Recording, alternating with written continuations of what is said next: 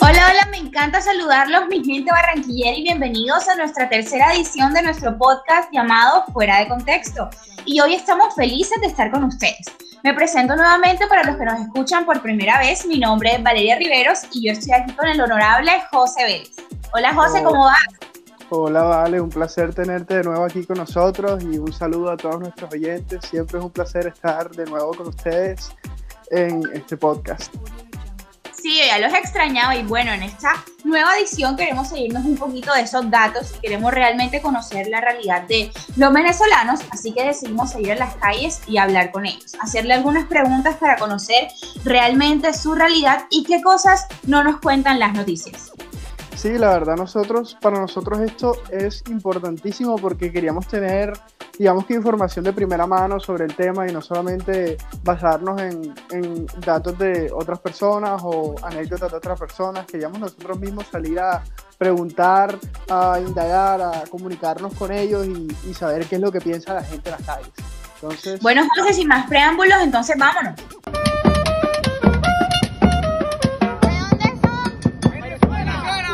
Hola, mi nombre es Ciro Villamizar, eh, soy de Caracas, Venezuela. Mi nombre es Jean Nori Perdomo y hace dos años llegué de Venezuela a Bogotá y de Bogotá me trasladé aquí a Barranquilla. Buenas, mi nombre es Joen Lara, llegué hace dos años de Venezuela y me dedico a la música. Mi nombre es Tyson Barrio, eh, me vine en, el, en octubre de 2018. Mi nombre es José Felipe Enríquez, eh, me vine de Barranquilla, en el, eh, me vine para Barranquilla de 2018, enero de 2018. ¿Por qué te viniste a vivir acá a Colombia? Lastimosamente por la situación económica y social que se está viviendo, en ese momento se vivía y ahorita se, se, se puso más fuerte en Venezuela, que hay una crisis muy fuerte a nivel económico, a nivel humanitario y, y es bastante delicado eso. Me vine huyendo del socialismo y la destrucción que ocasionó en Venezuela. ¿Por qué? Por la situación económica en el país. Por la situación que, que en la que se encuentra Venezuela. Me vine por la situación económica que está enfrentando ahorita mi país y pensé que aquí había más oportunidades y también porque tengo familia colombiana. O sea, mis padres eran de aquí, ellos murieron en Venezuela, pero... Ok, ¿y con cuántas personas viniste de tu país acá a Colombia? Me vine con un hermano y dos sobrinos. Yo me vine a vivir con el papá de mi hija y con mi hija que tiene 10 años, pero este, después me separé del papá de mi hija y ahora estoy viviendo con mi hija. Aquí tengo un hijo también, aquí en Barranquilla, pero mi hijo vive con su pareja y yo vivo aparte en, en, una pieza con mi hija. Dos personas, un amigo mío y yo. En aquel momento me vine con un compañero, él estuvo acá aproximadamente seis, ocho meses y se devolvió porque se enfermó y como no tuvo ayuda médica acá, no, puro tratamiento casero, se devolvió para tener su, su, entre comillas, eh, sistema de salud que lo pudiera ayudar en Venezuela. Por una llamada de unos compañeros que necesitaban un, un saxofonista o un, otro instrumento de viento y ellos me hicieron la, la acotación que si me quería acercar aquí a Barranquilla a tocar, a trabajar de esta manera. Y yo lo acepté porque debido a la situación país. ¿Y con cuántas personas te viniste aquí a vivir solo, a Colombia? Solo me vine aquí, solo. Vine de allá para acá solo. Aquí vivíamos 15 en una casa. Con mi esposa y dos hijas. ¿Y has pensado en volver a Venezuela? Sí, sí, sí he pensado con, con, con, con todo eso. Tengo mi pareja aquí costeña y ella quiere ir para Venezuela conmigo, quiere conocer Venezuela y yo le dije que sí, vamos a bajar, vamos a hacer todo lo posible para poder ir este año. Sí, porque, o sea, allá tengo a mis hijos y se quedó mi esposa también. Y tengo pensado irlos a buscar y traérmelos para acá. Sí, claro, sí, allá está toda mi familia y está mi mamá. Cuando mejore su, su, su momento, cuando llegue su momento, no se mejore la calidad como está ahorita, como está ahorita. ¿Qué extrañas de Venezuela? Todo. ¿Qué es todo? Todo. ¿Pero qué es todo? ¿Qué es todo? Sus lugares, mi familia, mis amistades, el compartir con ellos, el un fin de semana en la playa, muchísimas cosas. No, todo, todo, mi mamá, mi familia, la ciudad, todo, todo, la, los vecinos, mis amigos, todo. Sus mayores oportunidades de educación, hay mayor inclusión social a la hora de elegir qué estudiar, eh, menos costoso, eh, es más fácil. A mí todo, mi familia, mis hijos, mis dos hijos que tengo allá, este, mi mamá, mi papá. Compartí todo allá. ¿Y cómo te ha tratado nuestro país? Mami, excelente. O sea, bien recibido, hay aceptación de la gente, como, como hay otras que no, pero como todo, de 100, uno o tres que no aceptan la música o no son de aquí costeños como tal, sino que son de Medellín, Bogotá, que no les gusta la música. Pero todo. Excelente, no me quejo. Bien, gracias a Dios. Incluso aquí me ha ido mejor que allá en Bogotá. Allá también me fue bien, pero aquí me ha ido mejor. Gracias a Dios, gracias a Dios me he sentido muy bien. Barranquilla es una ciudad que, que se asemeja mucho a lo que son las eh, Valencia, que es donde soy yo, el centro del país. Con la gente es muy, muy, muy rumbera, muy buena, eh, muy colaboradora. ¿okay? De verdad que sí, muy, no, tengo quejas de, de eso. Oye, desde que estoy aquí, desde hace tres años, todavía no he sentido ningún, o sea, nada así malo de, ¿cómo es que se le dice así el término? Discriminación. Sí, discriminación, nada de xenofobia, nada de eso. Nada de verdad que yo me siento como normal, pues, bien. ¿Te sientes seguro en Colombia? Bueno, aunque me robaron una sola vez por allá abajo en el, por la Murillo, por la avenida Murillo de aquí de Barranquilla, pero sí me siento más seguro que en Venezuela, porque de verdad que trabajo hasta las 10, 11 de la noche y Bueno, sí, sí, este, me siento bien, o sea, nadie se ha metido conmigo, no he tenido problemas así con nadie. Ni En el barrio donde vivo dicen que es peligroso, pero nunca me han llegado a atracar ni nada de eso. pues, no. Sí, sí, seguro en todos los sentidos. Sí, la zona en donde vivo tiene buen nivel de seguridad. Las personas aún usan celular en las calles. Eh, ¿Por qué? Bueno, eh, los hechos lo demuestran. Eh, puedo caminar sin problemas, podemos ir a centros comerciales sin problemas. Eh, sé que hay porcentajes, siempre hay cifras de, de- de delincuencia, personas afectadas, pero son muy ínfimas, mínimas como para que le puedan tocar a uno. ¿Y el gobierno te ha brindado algún tipo de ayuda? Eh, no, no estoy, estoy, pero no estoy legalmente aquí, pero mm, eh, es un, es un, es como te explico, hay que conocer mucha gente, porque a veces tú vas a un sitio aquí del gobierno y te dicen, no, ven luego, ven la semana que viene, dentro de un mes, pero imagino que es por la población de venezolanos que hay aquí en Barranquilla, pues, se imagino que ellos votan por, por adquirirme primero la- las personas que son muy de bajos recursos. Yo, gracias a Dios, aquí no he pasado trabajo. Malo o bien, siempre hemos, hemos tenido, tanto yo como mis amigos, hemos tenido el pan de cada día, como quien dice. Pero de una ayuda como tal, no. No, a pesar de que estoy legal, tengo mi, mi PEN, mi pasaporte todo el día, no he podido estar eh, eh, metiéndome en lo que son las ayudas solidarias, eh, ingreso a, a las familias, todo eso, no he podido entrar allí. Bueno, a de ayuda, ayuda, ayuda, ayuda, ayuda como tal, no.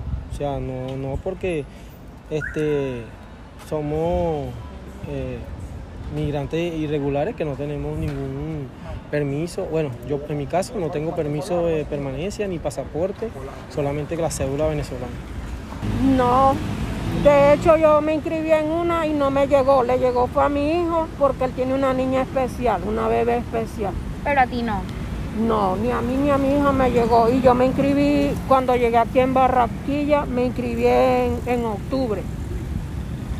Y no me llegó nunca, que era la ayuda que le dan a los venezolanos.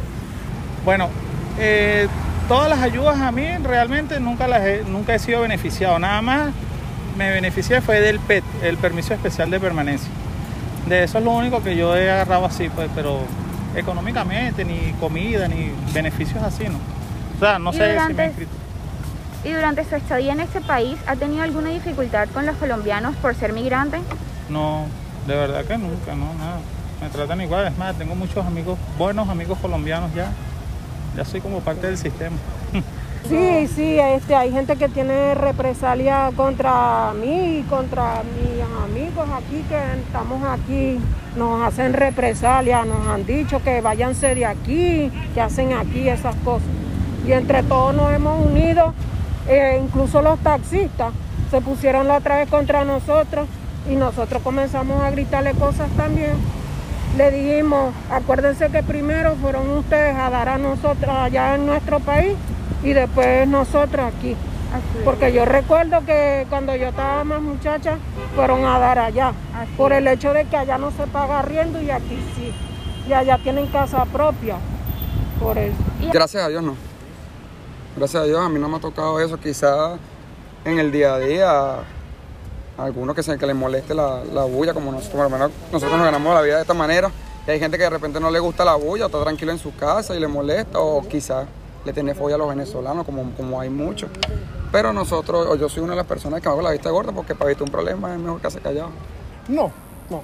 Más que todo es por, por maneras de pensar eh, ideológicas o políticas, pues. Que lastimosamente hay personas, no lo voy a negar, que, que, tienen un pensamiento de izquierda y yo que vengo de un país que tiene un presidente de izquierda, me doy cuenta de que no funciona.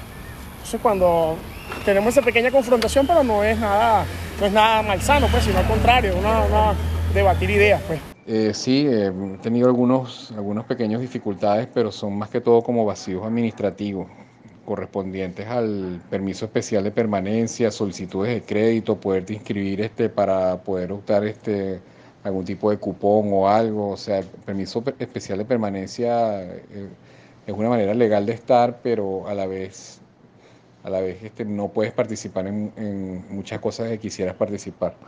Entonces esos han sido como los tropiezos principales. Bueno, eso es un poquito, un poquito escabroso porque hay que tener mucho cuidado con ese tipo de afirmaciones. Eh, y son percepciones que, que se han estado manteniendo.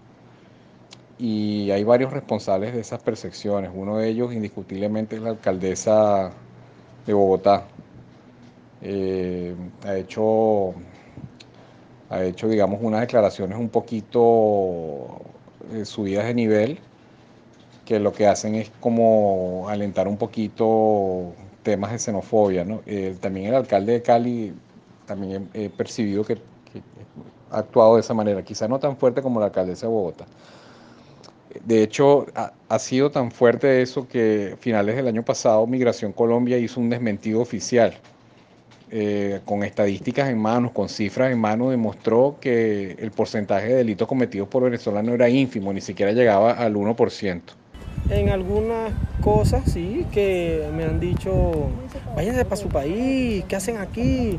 Y esas cosas, o sea, de, como, que, como lo que estamos viendo ahorita de la xenofobia contra el venezolano en todos los sentidos. Y hablando de la xenofobia, ¿tú crees que, la culpa, por decirlo así, de la inseguridad y todo, como dicen ahora los colombianos, es de los venezolanos? No, porque, o sea, no es de los venezolanos porque hay colombianos malos. Hay colombianos malos como en todo país, hay ecuatorianos malos, hay peruanos malos, hay chilenos malos. Todo no, no es culpa nada más de los venezolanos. O sea, yo lo veo de esa manera, porque si nosotros vinimos, hay algunos malos, porque no se niega, no todos somos buenos en Venezuela, porque hay personas malas pero la mayoría somos buenos y hacemos un trabajo honrado. No todos somos iguales, porque muchos vinimos aquí a trabajar, pero no tenemos la culpa de que no hay trabajo para nosotros. o sea, han corrido con suerte algunos que han conseguido trabajo, pues un empleo, pero muchos no. Y este, incluso hace como dos semanas me pidieron una hoja de vida Aquí mismo me bajaron el vidrio y todo. Lleva una hoja de vida tal. Yo me llamo, me dieron el nombre, la llevé y no me llamaron. Tiene como no tienen razón. Pues quizás los primeros que se vinieron fueron los que vinieron a joder a Barranquilla, a Cali, Bogotá, a Medellín. Pero los que realmente vinimos ya después de un tiempo para acá, vinimos a hacer lo bueno, a trabajar de bien y lastimosamente son venezolanos igual que nosotros y quedamos tachados por eso. Este, bueno, sí, yo sé que hay venezolanos que han llegado y han hecho lo malo, pero Realmente no sé si se ha incrementado o no. Pero sí, sí, sí, sí hay venezolanos que han llegado y han asesinado, robado y de todo. Pues. Son percepciones, pero también hay que ver la razón de por qué vienen esas percepciones. Eh, hay un tema, digamos, estructural, no coyuntural, que tiene que ver con Colombia y la manera en que es tan cerrada en cuanto a temas administrativos y temas legales para lo que es la migración profesional. Eh, por eso es que la mayoría de los profesionales de Venezuela que deciden emigrar a Latinoamérica se van a otros países con mayores facilidades, como Perú, Chile, la misma Costa Rica, hasta México. Eh, digamos que por esa razón que es tan difícil que entren profesionales y también la cercanía que está un país al lado del otro, es que aquí se venido, eh, se han venido venezolanos que pertenecen a clases sociales muy bajas. Y por eso es que uno los ve siempre en las calles pidiendo, y eso trae muchas consecuencias, este, entre ellas este, gente pidiendo en la calle, se malacostumbran con eh, es posible que se mezclen gente de malvivir y esa gente de malvivir es visibilizada a través de los medios de comunicación y estos alcaldes, estos alcaldes y todas estas cosas. Es un tema ahí que, como, hay que sacarlo con pinza. ¿no? ¿Qué es lo que las noticias no muestran de la situación que está pasando en Venezuela? Todo. No muestran. No muestran nada. O sea, muestran lo que a ellos les conviene que salga del país. O sea, no muestran nada, no muestran la, necesidad de la comida a, las personas, no muestran la, la inseguridad de los entes gubernamentales, en este caso sería la, Policía Nacional, la Guardia Nacional y todos los, los entes de seguridad. Que, o sea, que en sí no son nada ya porque lanzan al, mismo pueblo. La cotidianidad, el día a día, eh, la escasez eh, de conseguir productos básicos y cuando se consiguen a precios súper elevados, la dolarización de la economía todo está dolarizado menos el salario eh, y también en cuanto a los servicios, lo difícil y costoso que resulta acceder a ellos. Servicios que aquí uno los da por sentado. Es normal que uno los tenga acá, allá no es normal, allá es súper complicado. Ir a un cajero a sacar dinero, mm, eso allá es algo imposible. Tener efectivo, imposible. son muchas cosas que, que uno da aquí como por sentado que son normales y que en Venezuela las tuvimos hace muchos años las perdimos y yo cuando me vengo para acá siento que las vuelvo a tener otra vez. Entonces por eso cuiden el país, no permitan que, lo que sucedió en Venezuela suceda aquí de nuevo. Y sobre todo ahorita en estos tiempos esas palabras son mucho más importantes. Cuéntame, si tú tuvieras la oportunidad de estar así en un lugar amplio y un micrófono y que todos los colombianos te escucháramos, ¿qué les dirías acerca de tu país y de la situación que estás pasando? Bueno, que no crean que todo lo que brilla es oro y que Colombia está mil veces mejor que Venezuela, que aprovechen lo que tienen, que no se quejen tanto, porque lastimosamente en Venezuela nos quejamos y nos quejamos y lastimosamente ahorita estamos como estamos por estarnos quejando en vez de estar trabajando y accionando. Nada, quieren ver eh, una gran cantidad de venezolanos profesionales eh, o distintos, una percepción distinta flexibilicen los trámites de convalidación de los títulos profesionales, establezcan convenios educativos que permitan facilitar la migración de profesionales. Eh, comprendan que la mayoría de los venezolanos que vienen para acá no tienen título. O, o, si lo tienen, están dispuestos a ejercer ocupaciones, oficios de bajo nivel ante la desesperación económica. Eh, es muy importante recordar siempre que un fenómeno similar a la inversa se vivió en Venezuela en la década de los 70 y 80, cuando al revés, de aquí de Colombia, iban grandes cantidades de poblaciones migrantes a Venezuela, también de clases bajas. Ellos se radicaban en, como dicen allá, en barrios, barrio allá es lo que es estrato cero acá. Eh, se radicaban allá en, barrios donde lo único que se escuchaba era, era música vallenata. El vallenato no, no, había sido nunca, no había llegado a Venezuela, llegó, se escuchaba en, grandes barrios a todo volumen. Y ahí era peligrosísimo entrar. O sea, eh, y entonces, claro, el, peligrosísimo era precisamente por lo mismo. O sea, la mayoría de la gente seguramente era de, muy, era de buen vivir, pero siempre se mezcla a alguien de malas costumbres alguien que, es el, guapo del, barrio y eso lo que hace es que lamentablemente hace que la percepción se, riegue hacia todo el resto de las personas. Entonces eso se vio muchísimo en Venezuela en los años 70 y 80.